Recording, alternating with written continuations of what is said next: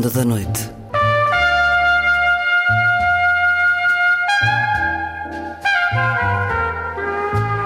Com Luís Caetano.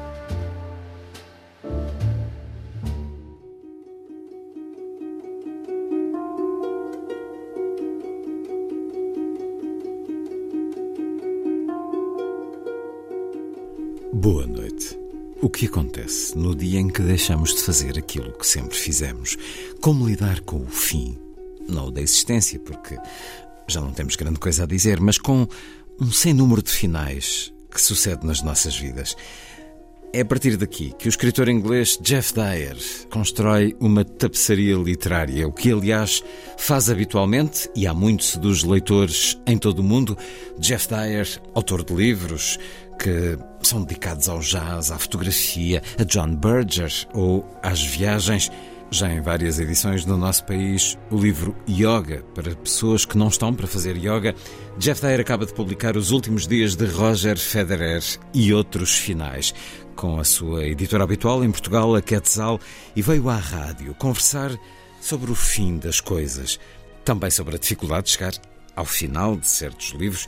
Ele que é um dedicadíssimo leitor e que convoca inúmeras referências e autores para a sua escrita.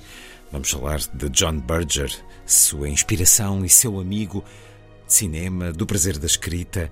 Vamos escutá-lo a dizer de cor Ricardo III e o Paraíso Perdido e muito mais, numa longa entrevista para escutar nas emissões de hoje e de amanhã. O inglês Jeff Dyer, na conversa já a seguir.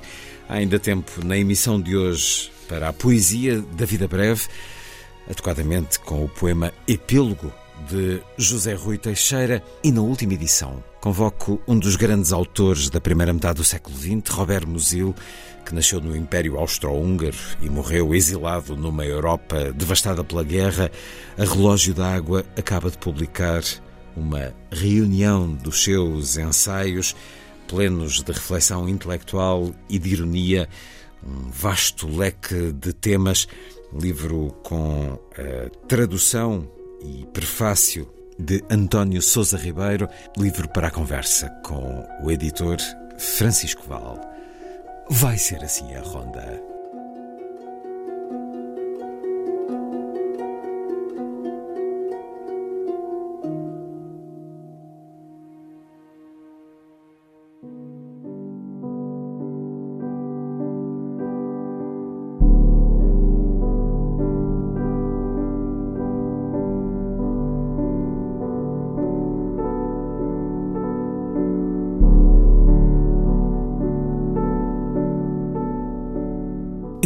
1972, durante uma expedição do prémio do Duque de Edimburgo, estávamos acampados algures no Gloucestershire, uns oito miúdos da escola secundária, quando ouvimos as notícias pela rádio. George Best tinha abandonado o futebol. Ele teria uns 26 anos. Eu tinha 14. Na altura ainda não bebíamos.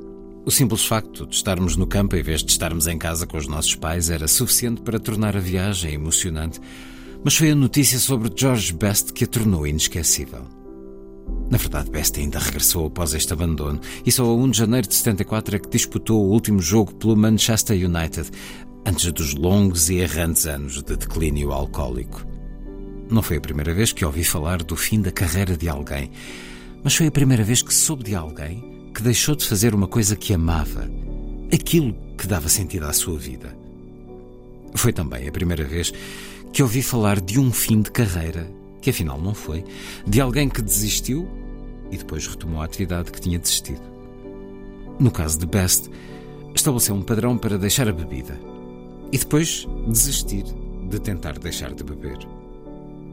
No mundo em que cresci, o mundo do trabalho mal remunerado, muitas vezes desagradável e nada gratificante, a reforma era algo pelo qual os meus familiares ansiavam desde uma idade surpreendentemente precoce. Era uma forma de promoção, quase uma ambição. No mundo de que passei a fazer parte, a reforma é quase inaudita, ou pelo menos raramente assumida. Quem se reformou, quem já não consegue escrever ou descobre que é impossível publicar o que escreveu, guarda-o para si. Guarda o manuscrito para si, porque ninguém o quer. E seja como for, se parte do trabalho for estar sentado numa cadeira em casa com os pés para cima a ler, a diferença entre trabalho e reforma é imperceptível, mesmo que se comece a ler com uma manta sobre os joelhos. Embora eu desaconselho, quaisquer que sejam as condições climatéricas. Este livro é sobre as últimas coisas, mas também um livro sobre as coisas às quais se chega no fim, já tarde. Coisas que estávamos em risco de morrer sem ter lido ou experimentado.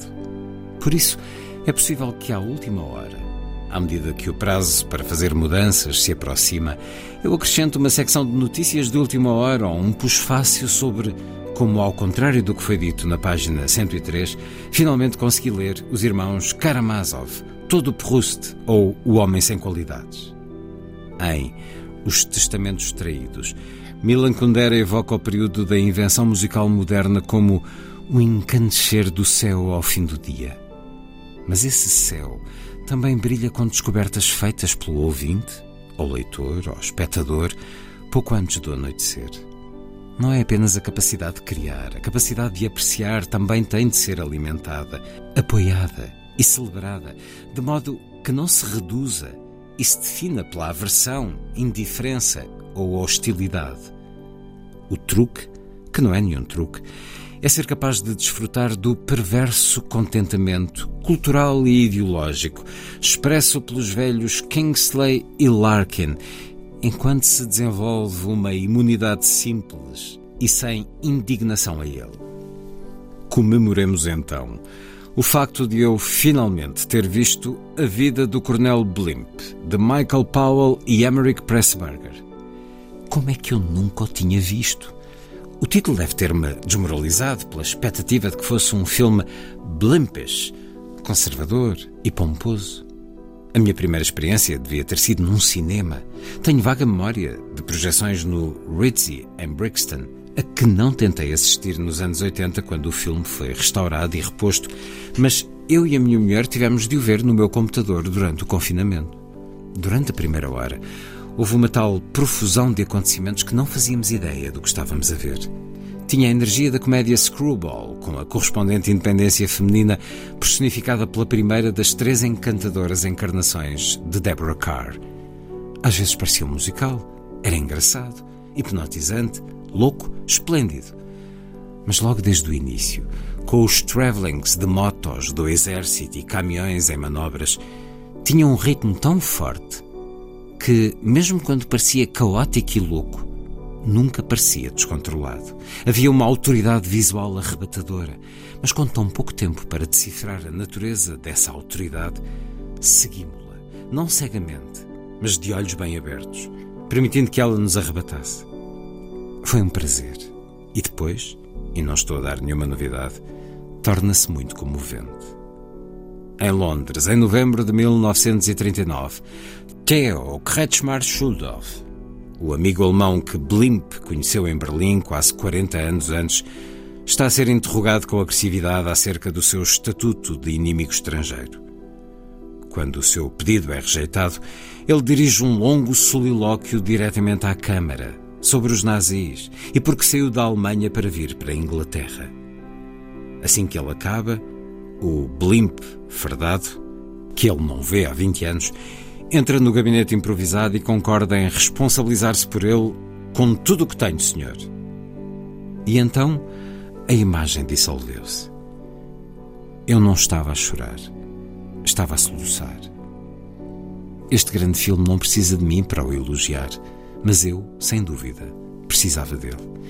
O incrível é eu ter sido capaz de andar ocupado com os meus afazeres, a viver a vidinha, com esta enorme lacuna em forma de blimp mesmo no meio. Durante este tempo todo fui uma pessoa incompleta. E se não o tivesse visto? Bem, nada teria acontecido. Da mesma forma que nada acontece se não lermos Jane Austen ou não ouvirmos A Love Supreme. Mas de alguma forma, a nossa vida será definida por essas e outras lacunas. Algumas lacunas são fáceis de diagnosticar, como quando Nietzsche percebeu que a falta permanente de um amor humano, realmente estimulante e reparador, estava de certa forma a emperrar a sua vida, enquanto a presença desse amor anima a de Blimp. Os atletas geralmente falam sobre conseguirem competir a um nível elevado. O estranho acerca destas enormes lacunas culturais é que se consegue funcionar, portanto, competir, a um nível elevado de conhecimento e discernimento cultural, quando nos falta o que só mais tarde percebemos ser uma componente vital desse conhecimento. Eu devia ter visto Blimp anos antes, mas faz algum sentido, julgo eu, vê-lo numa idade próxima da idade do próprio Blimp no início e no fim do filme.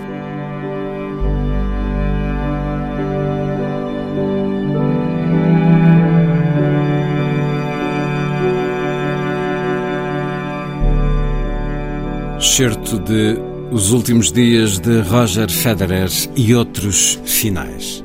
Do inglês Jeff Dyer. Tradução de Bruno Vieira Amaral, uma edição Quetzal de julho de 2023. E sim, vale muito a pena ver a vida do Coronel Blimp de Michael Powell e Emmerich Pressburger.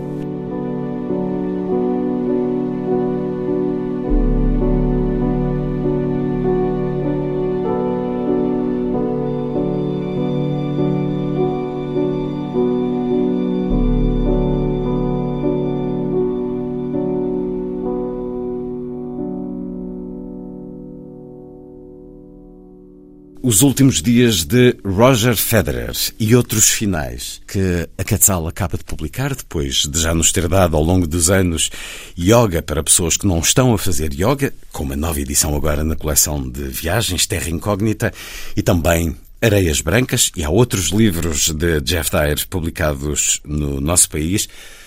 Obrigado por estar na Rádio Pública Portuguesa, Antena 2, Jeff Dyer. Ah, Foi um grande prazer escutá-lo ao ler essa passagem.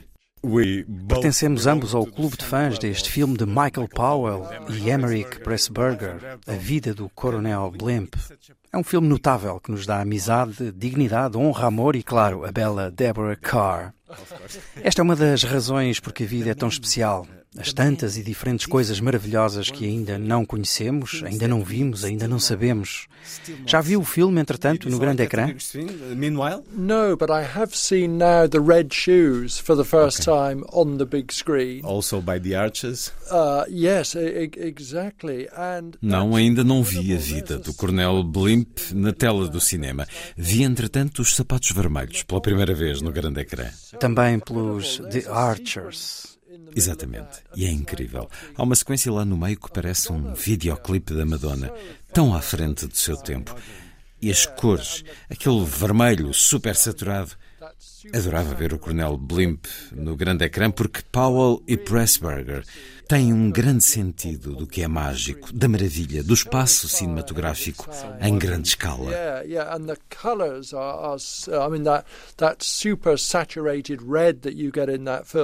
So I'd really love to see uh, Colonel Blimp on on the big screen because Powell and Pressburger, they have a real sense, don't they, of just the, the magic, the wonder of cinematic space on a huge scale. Diz-nos aqui que chorou ao ver o filme. Hegel, o filósofo alemão, escreveu que na modernidade, a modernidade dele, já ninguém caía de joelhos diante de uma pintura. O Jeff Dyer, por acaso, diz também neste livro que nunca chorou diante de uma pintura. Mas é uma exceção, porque confessa tê-lo feito por causa de uma obra musical, por exemplo. Na nossa modernidade, acha que estamos a perder a capacidade do deslumbre? Um, that's a, a, a, great question. What I do want to make clear is that uh, I, when I say I never feel moved to tears in front of a, of painting, a painting, that's not to say that I'm not I'm profoundly moved by, but, by, by, by, it. But I think it's, I don't know why it is that all these other forms can make mm. you cry and a painting never does. Essa é uma grande pergunta, mas deixe-me dizer-lhe, quando eu escrevo que nunca me vieram lágrimas aos olhos diante de uma pintura, isso não quer dizer que não me tenha comovido profundamente com elas. Mas não sei porque todas as outras formas de arte já me fizeram chorar e a pintura não. O que sinto, porém, é que me estou a tornar anti-arte contemporânea. Por uma razão simples, na realidade. A arte contemporânea tornou-se tão próxima, foi tão absorvida pelo mercado dos artigos de luxo, que corre o perigo de perder o grande poder que tinha. Por isso, talvez no passado tenha caído de joelhos, mas não vou agora fazê-lo perante um sucedâneo de malas Louis Vuitton.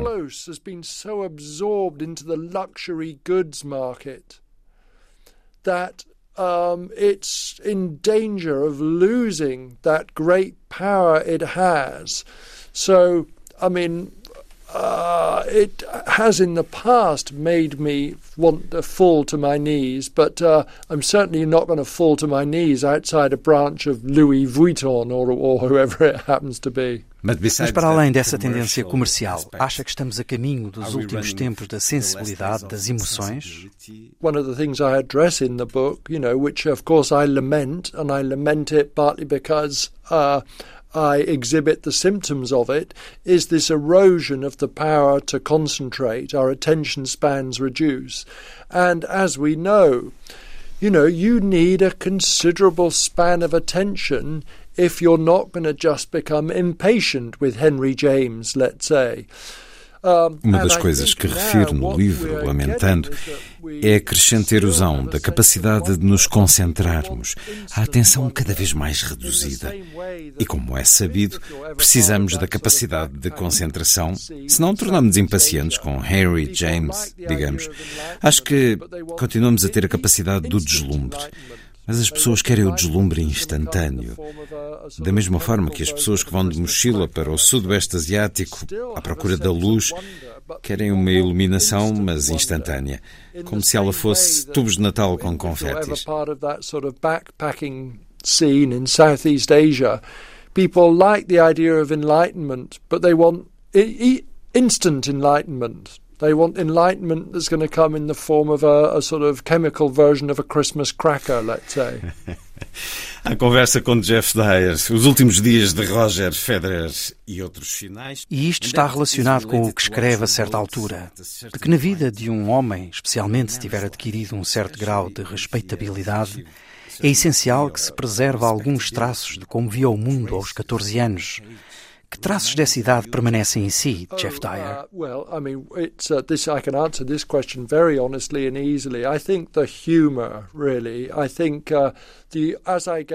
Eu creio que o humor, à medida que fui envelhecendo, tornei-me mais divertido como escritor. I mean, I had dinner at this very distinguished club with uh, uh, one of my contemporaries. So he's 65 now, and he's a judge. Recentemente jantei num clube muito distinto com um dos meus contemporâneos. Ele terá 65 agora. É juiz, por isso é uma pessoa eminente. Mal entrei nesse clube privado de cavalheiros em Londres, vi e ouvi o meu amigo e achei-o muito eminente, de facto, e sério. Mas à medida que a noite avançava e as bebidas faziam o seu efeito, o meu amigo tornou-se aquele de quem eu me recordava com 14 anos, com umas anedotas muito incontáveis aqui na rádio. Eu gostei muito de o ver assim. Tudo é melhor que a pomposidade, toda essa preocupação com o estatuto. É essencial não nos levarmos demasiado a sério. Isso não é a mesma coisa que dizer que não nos devemos entregar com grande seriedade ao trabalho e àquilo de que somos responsáveis. So the year, uh, by the end of the evening, he really did end up exactly as I remember him when he was 14. Very, very crude, basic jokes. And uh, I like that v- very, very much. So it's that thing. I mean, I think anything is better than being pompous or, I mean, it's a way of being before these kind of concerns about status and stuff had a, had a, had an effect on you, and crucially, it involves not taking oneself seriously. I think, which is not to say that one doesn't apply oneself to the work with great seriousness. Mas o Jeff Dyer refere-se ao teenager dentro de nós, não à criança dentro de nós. É diferente. Yeah, it's yes, different. that's right. Yes, exactly. Because when you're a, a teenager, you're starting to get a sense é verdade, porque na adolescência procuramos ter uh, noção de quem somos. Mas há uma simplicidade ou crueza que eu sempre preferi à sofisticação.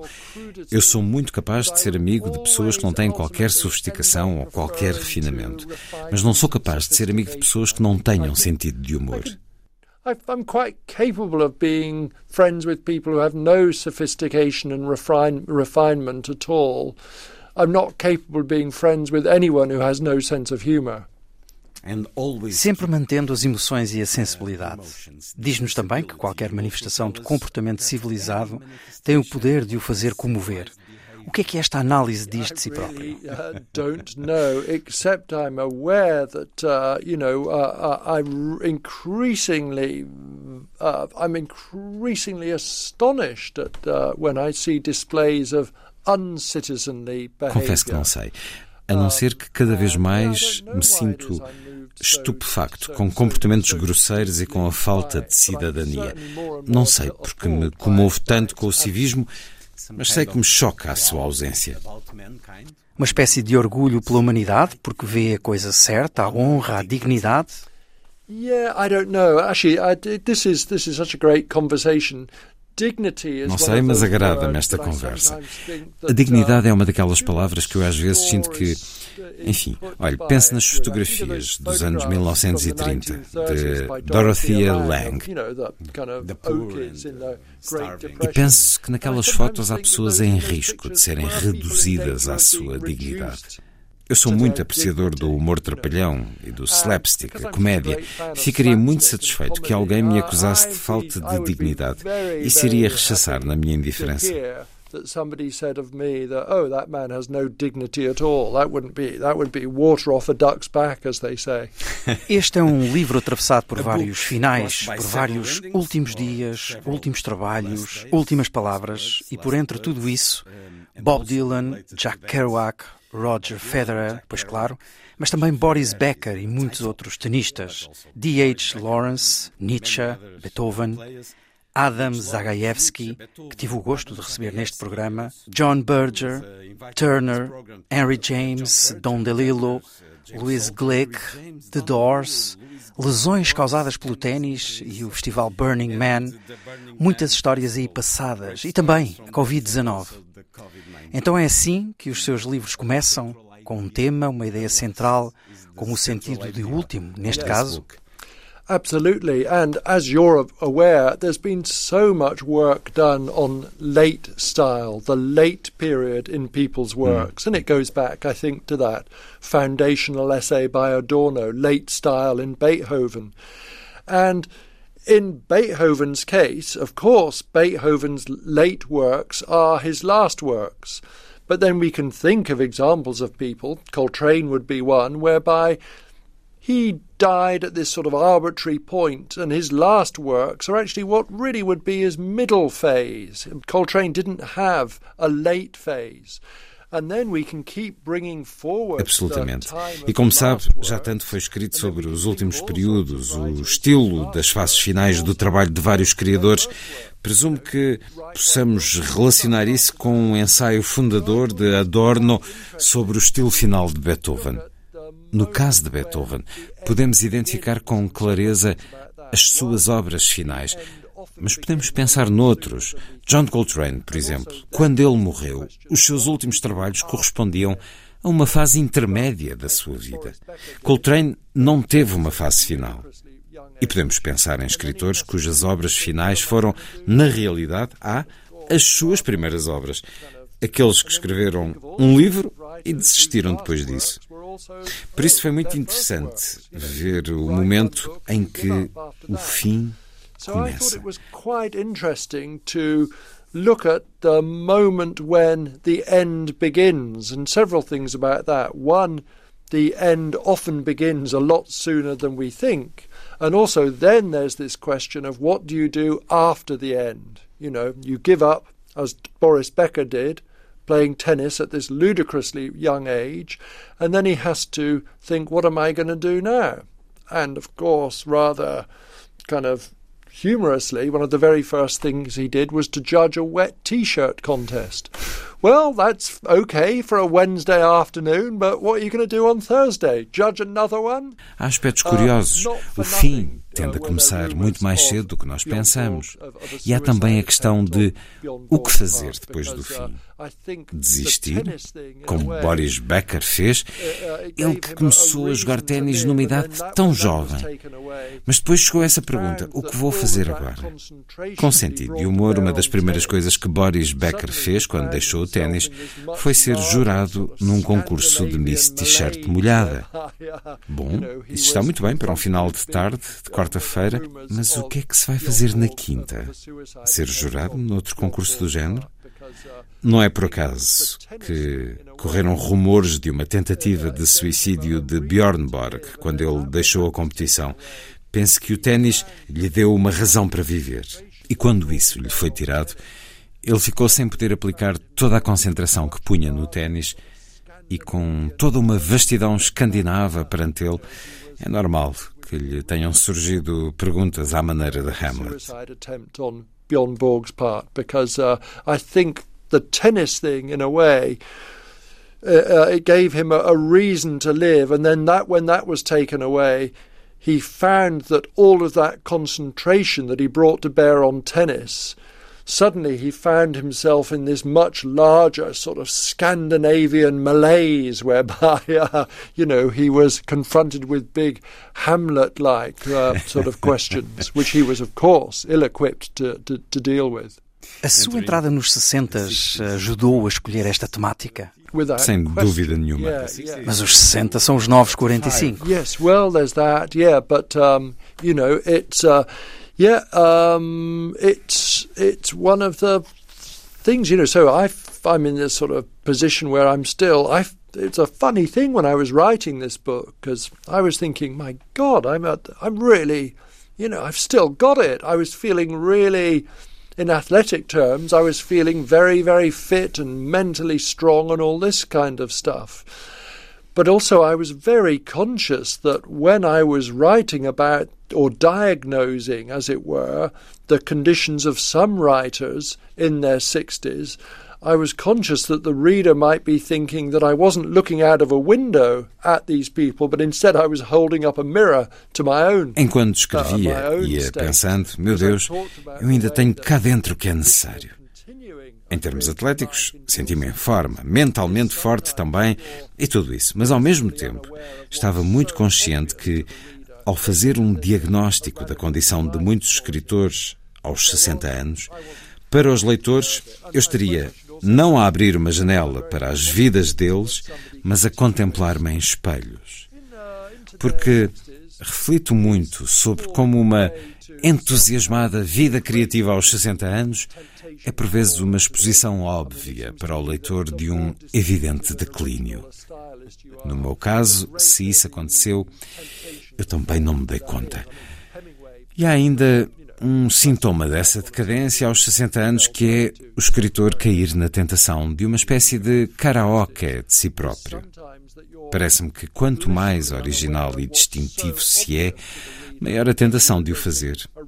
Hemingway é o exemplo clássico de quem caiu no karaoke de si próprio. I suppose I should also mention another very common symptom of somebody continuing in uh, into their 60s is falling prey to self karaoke. I mean, it seems to me that the more distinctive and original a stylist you are, the greater the temptation to fall into that is. I mean, Hemingway was a you know a classic example of somebody who fell prey to self karaoke. No seu caso, pensa em novos começos, coisas novas, ou cada livro é esse novo começo? Yes, you know, I think that I mean, I don't want to blow my own trumpet, but I think my case is slightly different to a novelist who writes more or less different versions of the same book. Um, because I found that, you know, obviously I've written about many different subjects, but that's, you know, that's Bem, não quero ser juiz em causa própria, mas sinto que o meu caso é diferente de um romancista que vai escrevendo versões mais ou menos semelhantes do mesmo livro. Claro que eu já escrevi sobre muitos assuntos diferentes, mas isso não é nada de especial. Para cada um deles foi essencial encontrar uma forma única, uma forma adequada de os abordar. A forma como escrevo sobre fotografia não é a mesma como faço sobre o jazz. Por isso penso que, para além de uma continuidade no meu percurso de escritor, e eu vejo vários tipos de continuidade, há um certo começar de novo em cada livro. E de alguma forma isso tem sido rejuvenescedor para mim. the way I write about photography is not the same way in which I wrote about jazz. So I think there is there's been within this overall continuation of the the writing career, and I can see there are all sorts of continuities. There is this kind of thing of each book being a being a, a fresh start, and in a way, I feel that's kind of, that's that's perhaps re- been rejuvenating for me each time. Writing Escrever é sempre um prazer? No, not at all. It's uh, particularly at first writing a book, I find it very, very painful and difficult and can't do it for very long. And then there comes a point where I don't have to use any self discipline because just at a certain point it becomes all I want to do, and I can spend long hours in the day doing it. Não, de forma alguma. Antes de começar um livro, a tarefa surge-me penosa, muito difícil. Não me sinto capaz durante muito tempo. E depois chega um ponto em que já não preciso de autodisciplina, em que o que quero é escrever e tenho o dia todo para isso.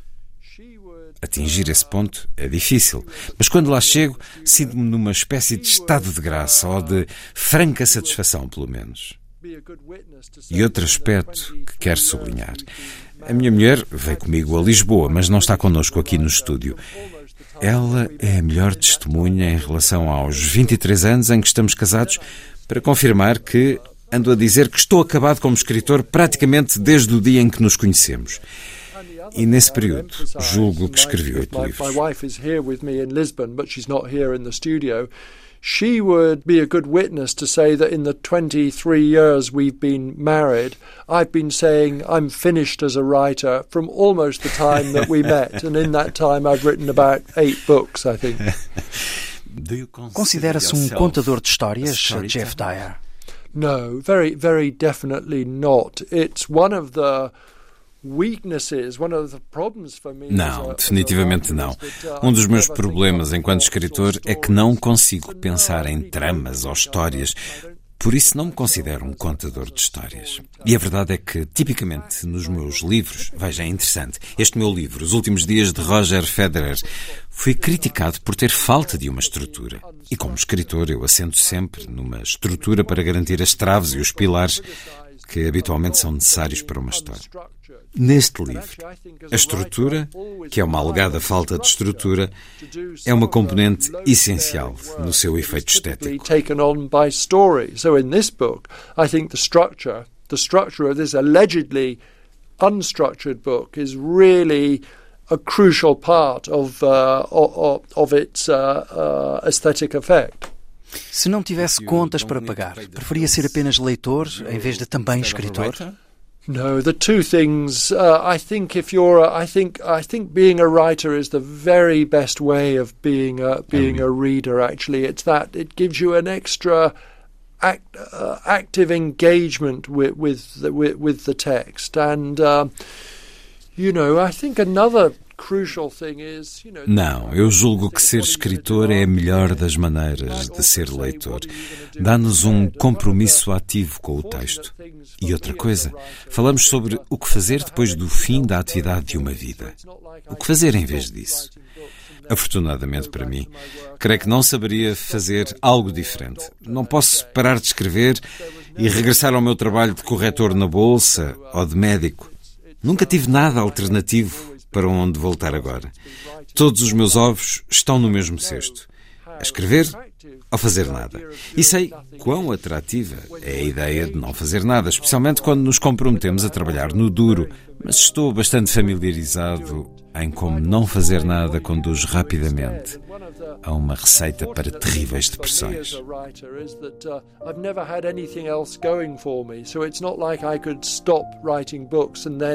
go back to my work as a stockbroker or a doctor, let's say.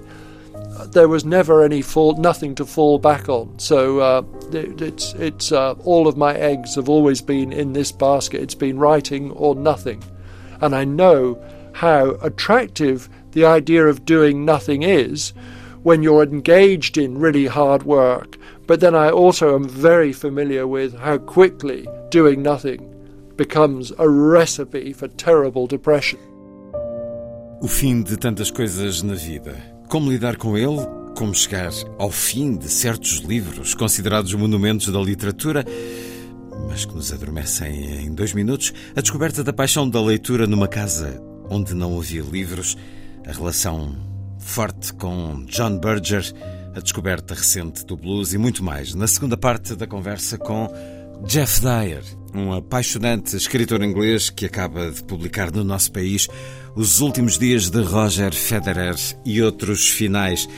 Ele que já nos deu, também com a chancela Quetzal, yoga para pessoas que não estão a fazer yoga, Areias Brancas e tem também publicado no nosso país um livro sobre jazz, tem por título Mas é Bonito, Tradução da entrevista feita pelo autor do programa. Agradeço a Pedro Rafael Costa a dobragem das perguntas. Conclusão da conversa com Jeff Dyer na ronda de amanhã.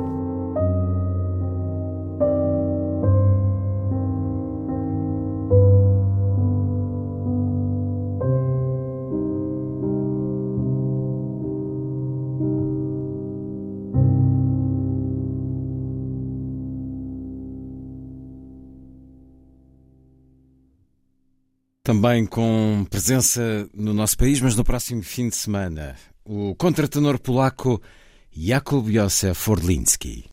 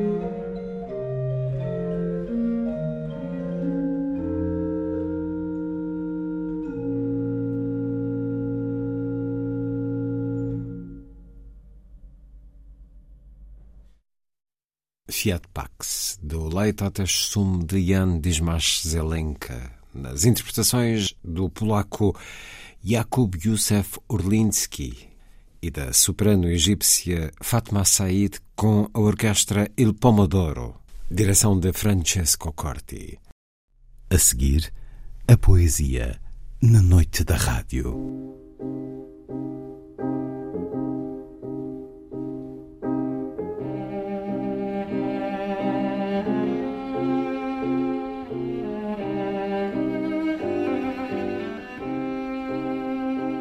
A vida breve.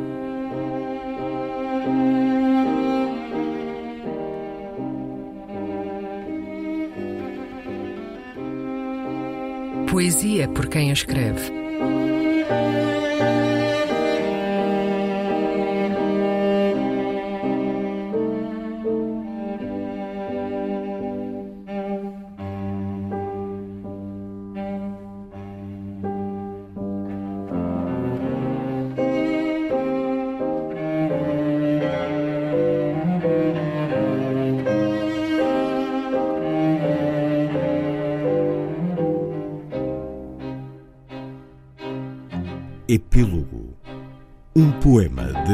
José Rui Teixeira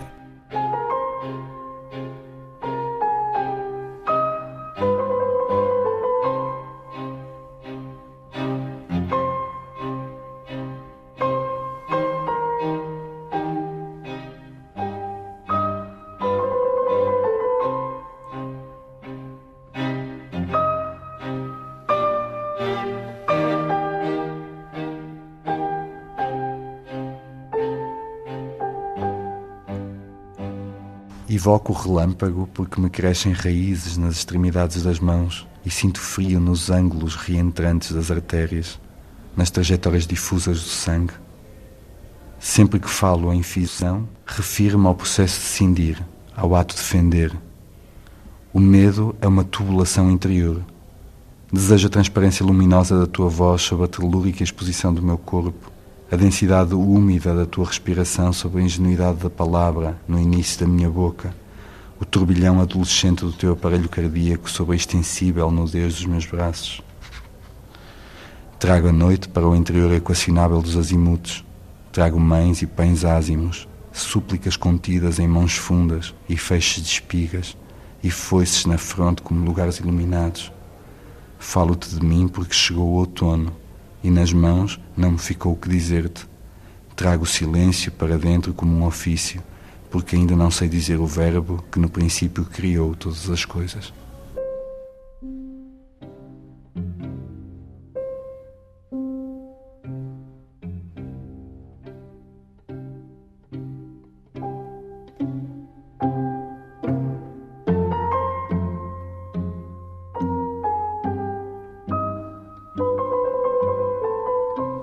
Vida Breve. Um programa de Luís Caetano.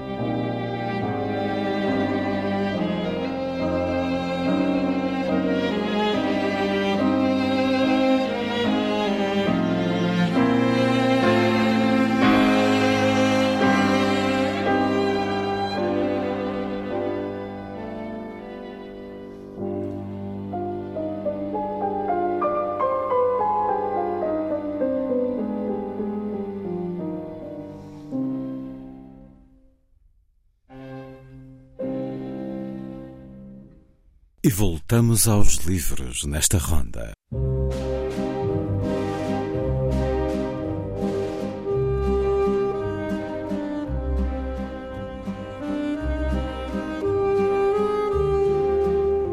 Última edição.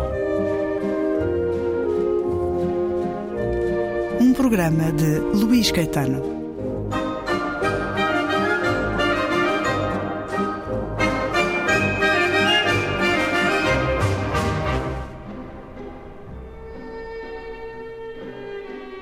Alguns anos publiquei uma pequena ridicularia em que descrevia a grande relevância moral, mas também económica, que deve ser atribuída à suposição de que existe algures o escritor.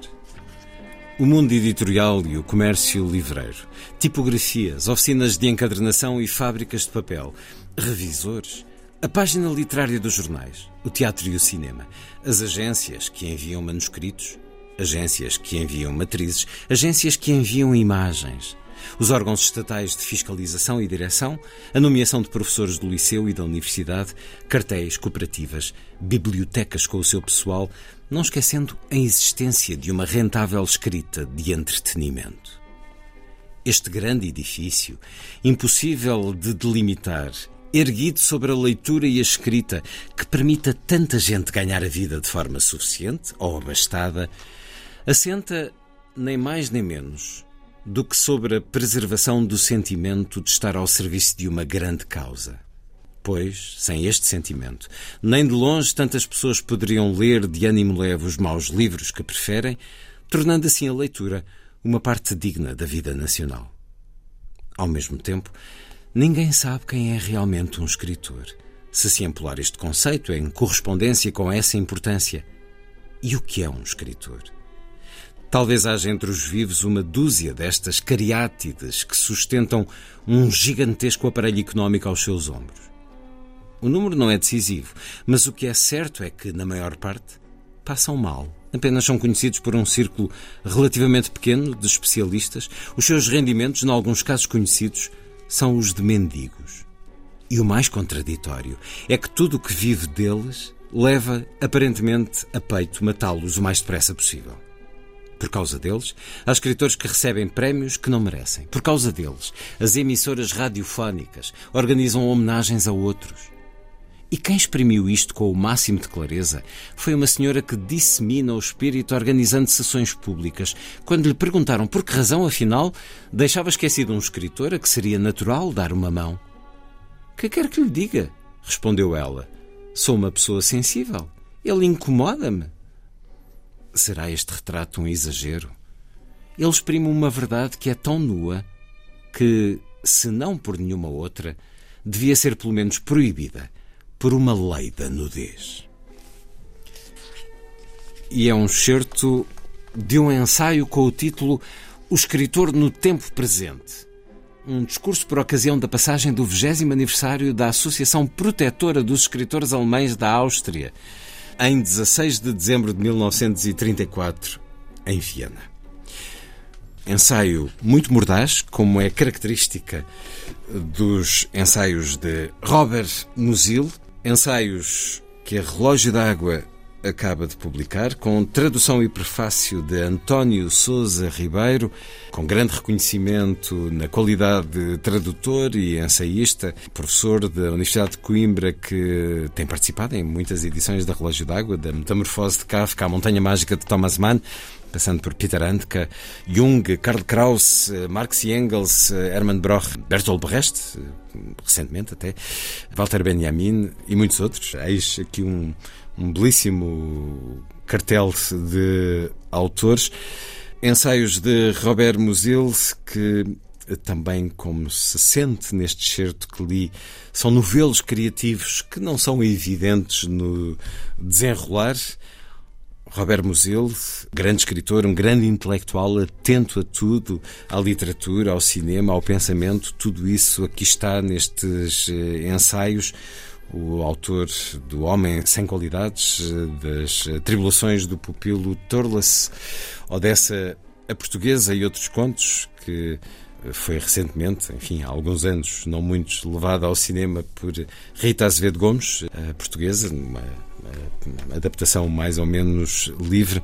Bem-vindo uma vez mais à Antena 2, Francisco Val, para falarmos desta edição de um autor eh, importante da língua alemã no século XX, ensaios publicados entre 1911 e 1937, escritos entre estes anos, uma escrita marcada pelas questões éticas e pela recusa de um olhar simples sobre as coisas.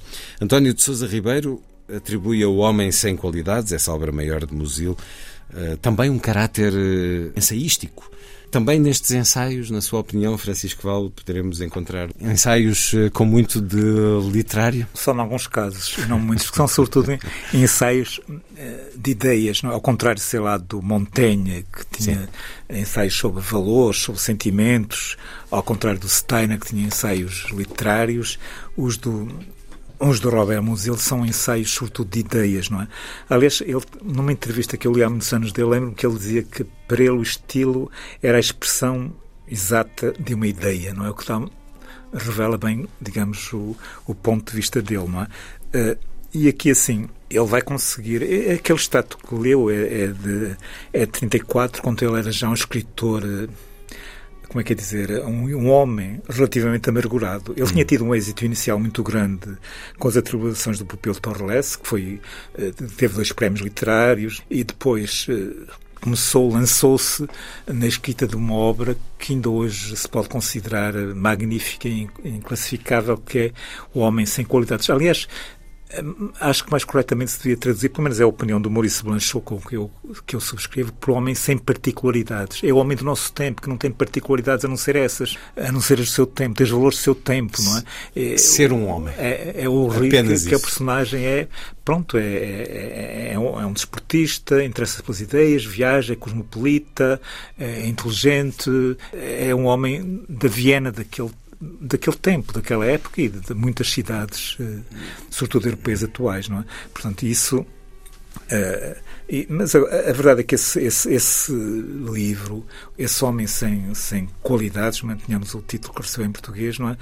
A, verdade é que se atravessou na vida dele.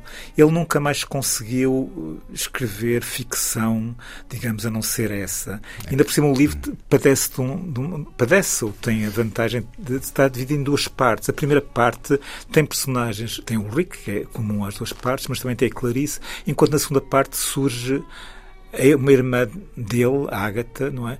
E dá início ao mais uh, perturbante e, e, inconsequente, uh, inconsequente relação de incesto de toda a literatura, não é? Não há nada que se compare, desde Os Bens do Essa até, até muitas outras obras que abordaram o tema, não é? Porque é, é uma, uma relação entre dois irmãos, digamos, que a qualquer momento uh, parece que vai consumar-se, mas nunca se consuma, até porque a consumação significaria o fim do desejo. Pronto, isso é, é aquilo que, que acho que é o Pedro Mexico que diz que é, é, isso revela a influência que a Agostina Bessa Luís teve do Musil também nesses aspectos, não é? Quer dizer, no ensaísmo, o ensino do Musil influenciou muito alguns autores portugueses, em particularmente, de facto, a a Agostina, a Agostina Bessa Luís, não é? Também por causa dessa obsessão que foi o homem sem qualidades, eh, uma Sim. dedicação, ele acaba por ter uh, razões económicas a pressioná-lo frequentemente, Sim. por causa disso sim, publica amigos, muito em revistas e jornais. Os, os, amigos, os amigos também, também o ajudam, aliás ele tinha uma particularidade que era não gostava de tocar em dinheiro sequer, não é? Pronto, era, era alguém que tinha pudor a esse nível, não é? Pronto, mas a, a, a verdade é que estes ensaios que ele enviou publicou em diversas revistas e jornais, adquiriram este caráter, digamos, diversificado precisamente por causa disso.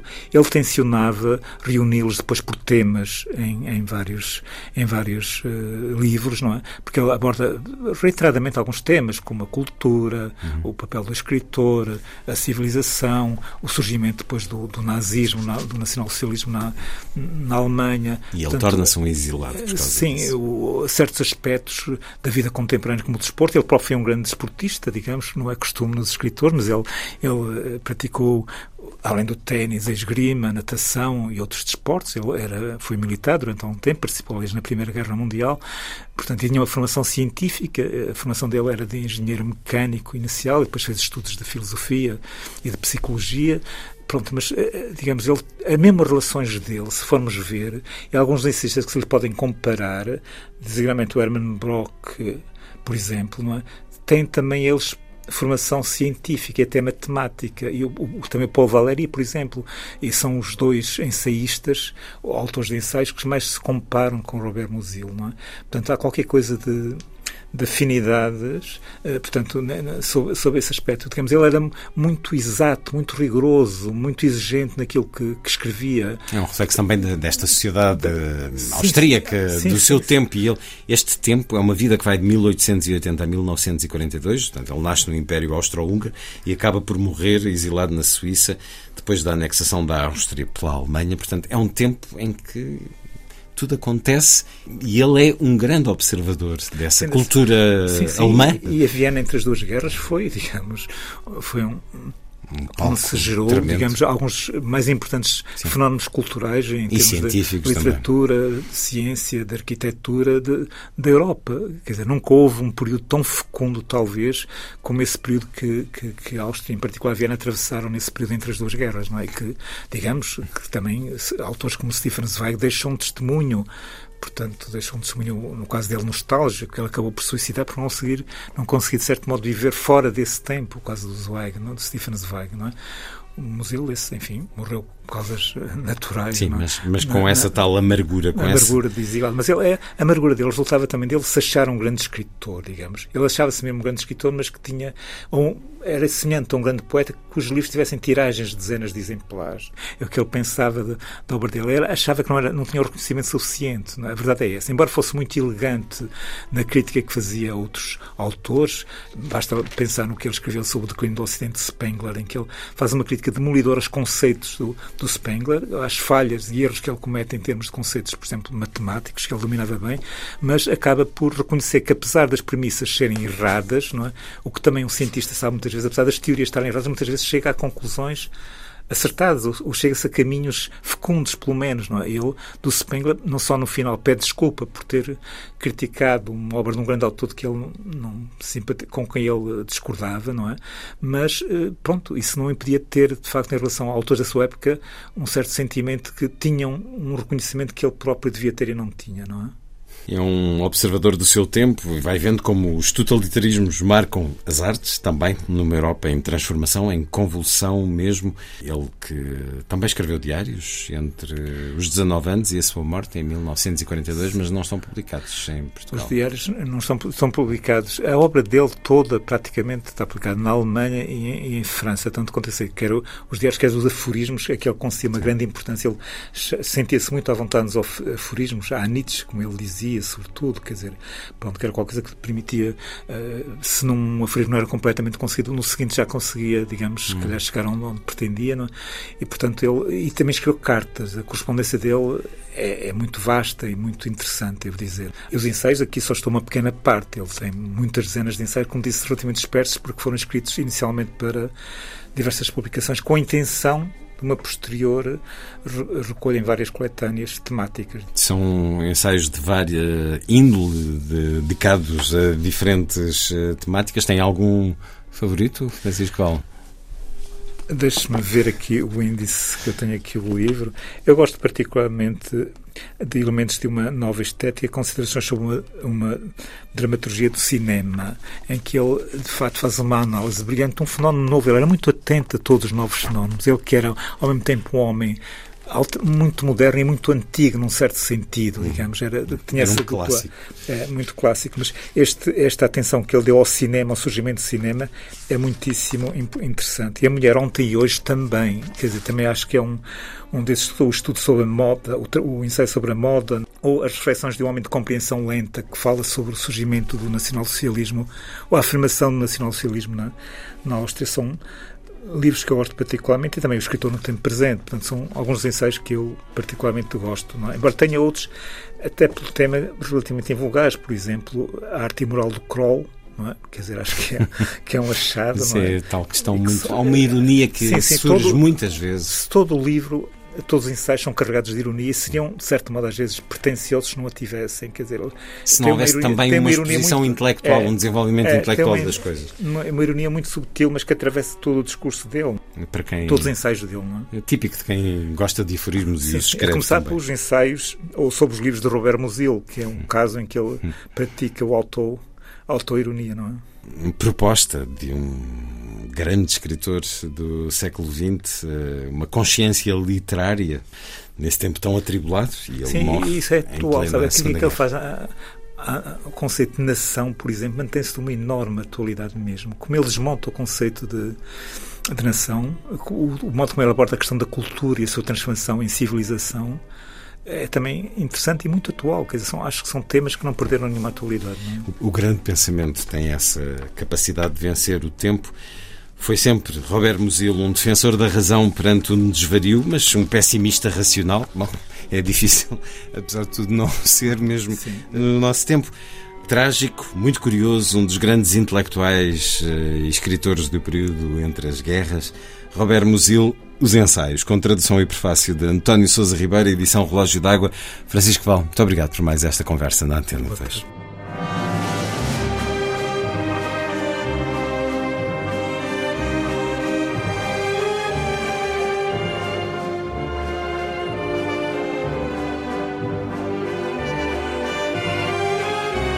Última edição.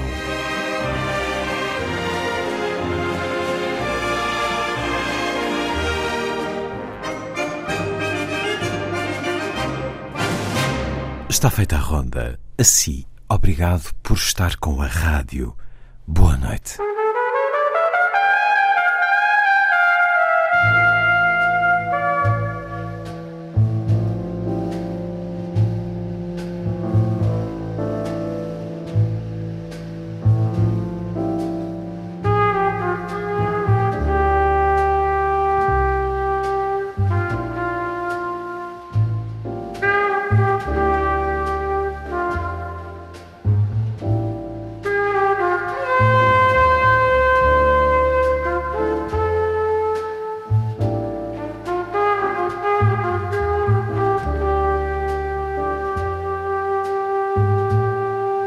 A Ronda da Noite.